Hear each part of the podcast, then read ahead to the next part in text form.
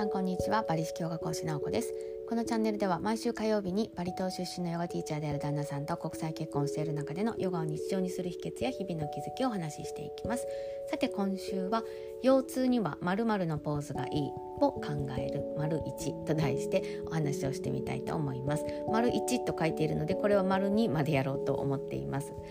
今日のお話はですね、えっとまあ、ヨガインストラクターとしてこう高みを目指す人って言ったらないですけれども、まあ、現状維持よりかはより深く学びたいなと思っている方ヨガそのものの教えをこう深めていきたいと思っている人にとって、まあ、すごく大切な前提となる基本的な心構えのお話をしてみたいと思っています。まあ、こうすごい前提となる話心構えなのですごく抽象的な話ではあるんですけれどもヨガを伝えていく側の人にとってここを押さえておくことがヨガそのものの教えを、まあ、生きる自分が実践することにつながるなと思うのでお話をしてみたいと思うんですけれども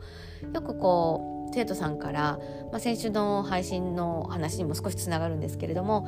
腰痛があるんですけど腰痛にはどんなポーズがいいですかっていう風な質問をですねよりよく具体的に聞かれることがあると思うんですね。でその時にもちろんインストラクターであれば、まあ、腰痛にはこのポーズがいいですよとかいう風にアドバイスをすることができます例えばキャットカウポーズといってこう腰をね動かすような動きがあるんですけれどもそれがいいですよという風に答えていくと思うんですけれども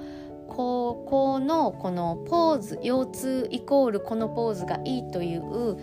理解だけをインストラクターがしていてはそれは対処療法的なこう見方だなと思うんですね。何がまあ対処療法的かというと腰痛があるからこのポーズを取るというのはまるで生理痛があるから生理痛薬を飲む痛み止めを飲むとかなんかこう薬で痛みに対処するようにアーサナポーズを捉えることってなんだろうなこう病院依存や薬依存で自分では何もしないけれども、まあ、ポーズの場合はポーズというアプローチをするんですけれども原因そのものにアプローチしていないなと。根本的な原因に根本的なこう原因解決につながる対処をするということをうーんしていきたいではないですか？していきたいではないですかって言ったらあれだけど。例えば生理痛の薬って痛みそのものを麻痺させるだけであって痛みを痛みのごめんなさい痛みの原因となるものを改善するわけではないと言われていますよね。なのでこう生理痛の薬をこう慢性化して飲むとどんどん量が増えていってしまう。なぜならば痛みを麻痺させる機能がどんどん薄れるからっていうふうにね言われたりするように。じゃあここでこう腰痛にはこのポーズがいいですよというふうなポーズを取ることがどうして対処療法的になるかというとそもそも腰痛になった原因がありますよね。それはまあ大抵の場合座り姿勢とか普段の立ち姿勢だったりするんですよね。でまもしくはあと胸が閉じたような形。胸を閉じている人というのはだんだん腰が丸まってきます。じゃあどうして胸を閉じるように座ってしまうのか。胸を閉じるように立ってしまうのか。そこにはどんな心の動き思考の癖メンタルのブロックがあるのか。というふうにその普段の自分の体の癖はメンタルから来ることもあるのでじゃあ自分の心の動きはどうだろう？思考の流れっていうのはどうなっているんだろう？というふうにこう普段の体の癖からその癖を通してもしくは腰痛だったら腰痛という痛みを通してそこに向き合って内観して振り返って自己対話する時間を持つことで自分の根本的な原因例えばふっとですねあこの座り姿勢が原因だったんだね。今私こうやって長い間座ったら腰を丸めてるな。でも最初はまず胸が閉じているな。胸が閉じているっていうのはどうしてだろうっていうふうにこう自分の中で体の癖が心の癖につながって見ていく瞬間がすごく増えてくるんですよね。ヨガのアーサナの実践をしていると。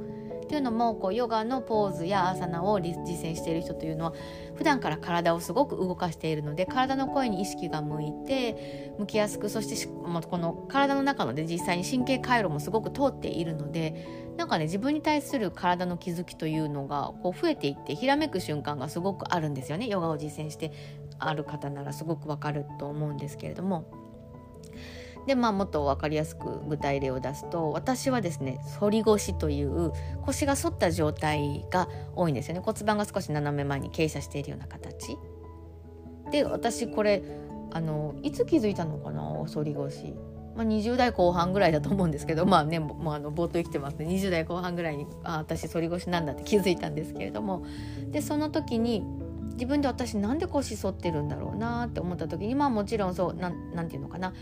えっと、人体的に見たらあ腹筋が弱いんだとかね。お腹で支え上げる力がないからお尻が後ろに流れてお腹で引き上げる力がないっていうふうに見ることもできるけど私は背が小さいんですよね。身長1 4 8センチぐらいで身長が低いということにあのまあ父親から「お前は小さい小さい」って言われてあ小さいのってよくないんだっていうふうに思って小さい自分に多分コンプレックスがあったので虚勢を張って少しでも背を高く見せようと思って胸をぐーっと吊り上げて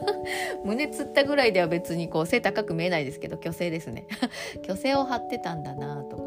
胸を開きすぎることで胸を突き上げたりすると不用意にお腹の力が弱かったりするとお尻反りますよね。が反り腰で胸だけ突き上がった状態だから姿勢いいねってよく言われていたんですけれどもそれは姿勢が良かったというよりかはただ胸を反り上げていたじゃあどうして胸を反り上げていたかというとそこには私が手が小さく見られたくないからまあ、見られますけどね。胸開いたぐらいじゃ。そうでもこうえっと、身長が低いということに対するコンプレックスから胸を張っていてそしてそれが反り腰に来ていた。逆の場合もありますよね。背が高い方って猫背の方が多いのは背が高いということに今度は逆にコンプレックスがあって少しでも低く見せようとしてこう胸を閉じちゃうんですよね。だからそれが腰の丸まりにつながるなっていう感じ。なので意外に自分の体の今のこの癖というのは心から来ていることもあるっていうのを見ていけることがヨガの良さだなと思います。だから腰痛があるイコール全然心や体の癖に向き合わずにこのポーズがいいですよっていうふうにお伝えするのはだから私は対症療法的な伝え方だなってずっと思っていたんですねでもただここで気をつけなければいけないなと思っているのは自己過信することですね。で特にこう大官療法的なアプローチを好む人って私も昔若干そうでしたけどお医者さんやこう病院に対してすごくネガティブなイメージが持たれている人が多いと思います。私もそうでした。でもよく考えればあの謙虚に立ち返ってみればこう私のような素人が取ってつけた知識でこう一部の情報だけを切り取った情報を信じ込んで寄せ集めの情報でこれがいいこれが健康になるこれが正しいアプローチだって信じきっている人と違ってこうお医者さんっていうのはもうほんと何年も何年もかけてしかも膨大な時間とエネルギーと労力を持って医療に従事してあるもういわば本当にスペシャリストの方なので私はそこに対してこう敬意を表してやっぱりこう病院に頼るお医者さんに頼るという、えっと、チョイスもしっかりと残しておきながらと同時に自分がまず一番最初の自分にとってのお医者さんなのであの上手にですねバランスよく専門機関に頼るということも大切にしながら自分の体の声も聞くというのもね大切にした方がいいなと思ってますちょっとすいませんまあ若干少し話はそれましたがこういった感じでヨガを伝える側の人であればこう腰痛にはまるのポーズがいいですよと質問してくださって生徒さんに対して答えていたとしてもアドバイスしていたとしてもその背後にあるヨガが得意なアプローチ内観する力が自己理解につながって自然治癒力を育む力になるんだよっていうことを根っこに据えておくことはそのあの自分の中の深い思いを質問者に伝える伝えないにかかわらず大切なことだなと思ってます自分の中にね知っておくこと。ただ私自身はこう長年ずっとこのなんかなんて言うんだろうな末法思想的なノウハウだけを伝える回答をすることがすごく嫌だったんですよね。インスタインストラクターになりたての頃は仲のいい友人からすごく仲がいいのでこう左右差が私体にあるんだけどどんなポーズがいいかなって言われた時に自分の体の声に耳を傾けてくださいって答えたりとかして 本当可愛げがないんですけれどもでもその自分の体の左右差って人から教えてもらわないとわからないの？って自分の癖の傾向って自分で本当は知ってるよっていうことを言いたかったんですけど本当はこんな回答しちゃダメですよね。左右差があるんだったらっていうことにちゃんと寄り添って話していくべきだったんですけれどもなのでこうあの若くて尖っていてヨガってこう思い詰めていた時の失敗談として自分の体の声に耳を傾けてくださいみたいな。そんなこう生徒さんに言っちゃダメですけれどもまあそんな感じで、まあ、今日はですね前提とした、まあ、前提でこう踏まえておくべきこと、まあ、抽象的な理解の話をしてみました。で、えっと、来週はですねこう分かりやすく伝えていくこと具体的な次元に落とし込むというこの抽象的に理解しておくヨガの素晴らしさをと同時に具体的な次元に落とし込んで分かりやすく伝えていくっていうこの2つのバランスがとても大切になるので来週はこの分かりやすく伝えていくということをポジティブに解釈したお話をしてみたいと思っています。まあ、今日の配信と合わせて来週の配信をお聞きいただけるとより広い視野で、えっと、理解いただけるのではないかなと思っています。じゃあ本日は腰痛には〇〇のポーズがいいを考える丸1と題してお話をさせていただきました。